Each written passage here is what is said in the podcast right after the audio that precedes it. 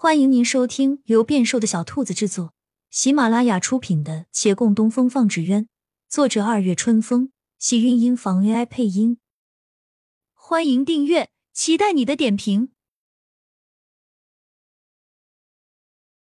第二百一十六集，洛长青望着他，慢慢道：“你当初因为籍贯不能参加乡试，是李大人为你寻了好些门路。”一层层找人为你改了户籍。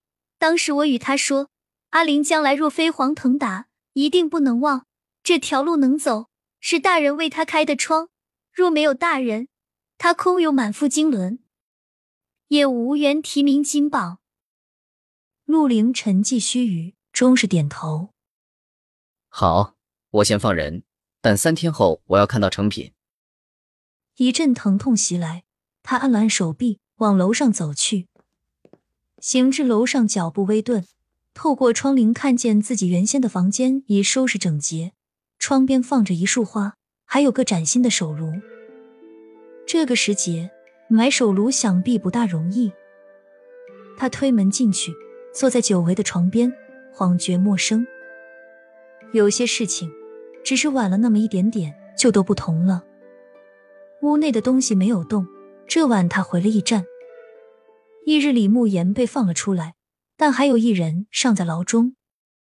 县衙大牢本关不住徐燕来，但他如今肯老老实实待着，因李慕言口口声声告诉他不可自行逃脱。他们同处一室，至于李慕言先前说的会好好了解他，此下却是没有心情。两人没说上几句话，除了李慕言一再警告他。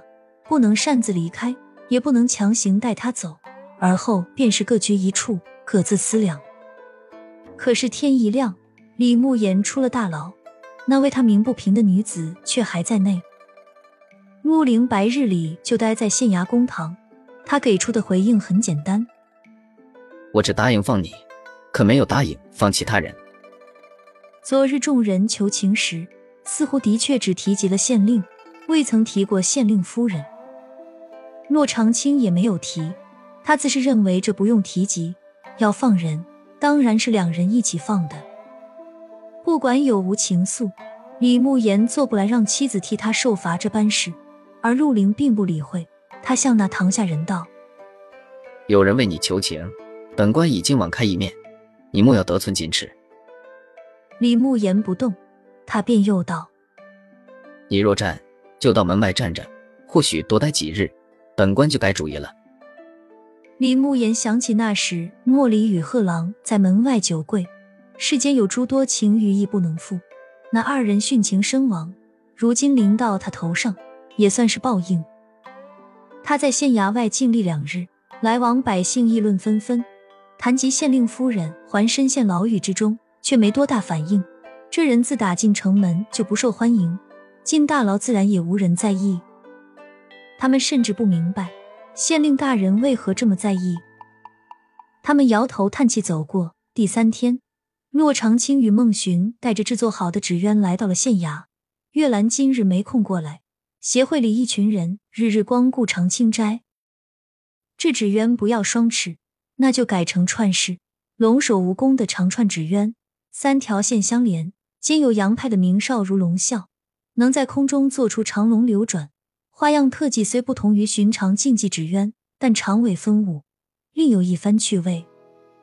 只是这纸鸢还没来得及往京师送，陆凌瞥了几眼，道：“如若他再拿惧怕蜈蚣来刁难，又要如何？”你也知他是刁难人，使人多奸，就算是看透，寄居人下，就得身不由己，这都是寻常事。孟寻在旁来了脾气。如此，那我们绝技不再做了。那有个人还在站着呢。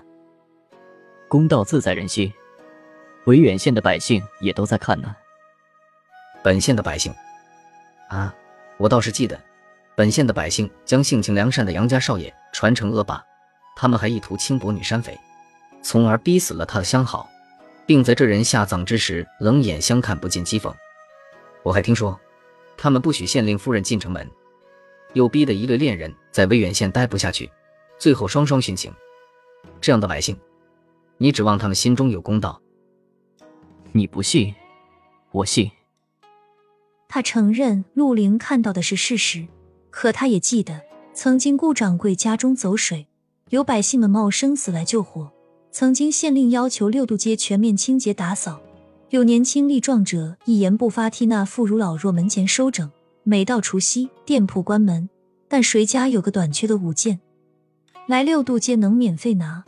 县令有时下发些礼品，他们会自觉留给孤寡老人。世上人不是非黑即白，你自己又何尝不是呢？师傅能给你机会，你如何不能给他人机会？亲亲小耳朵们，本集精彩内容就到这里了，下集更精彩，记得关注、点赞、收藏三连哦，爱你！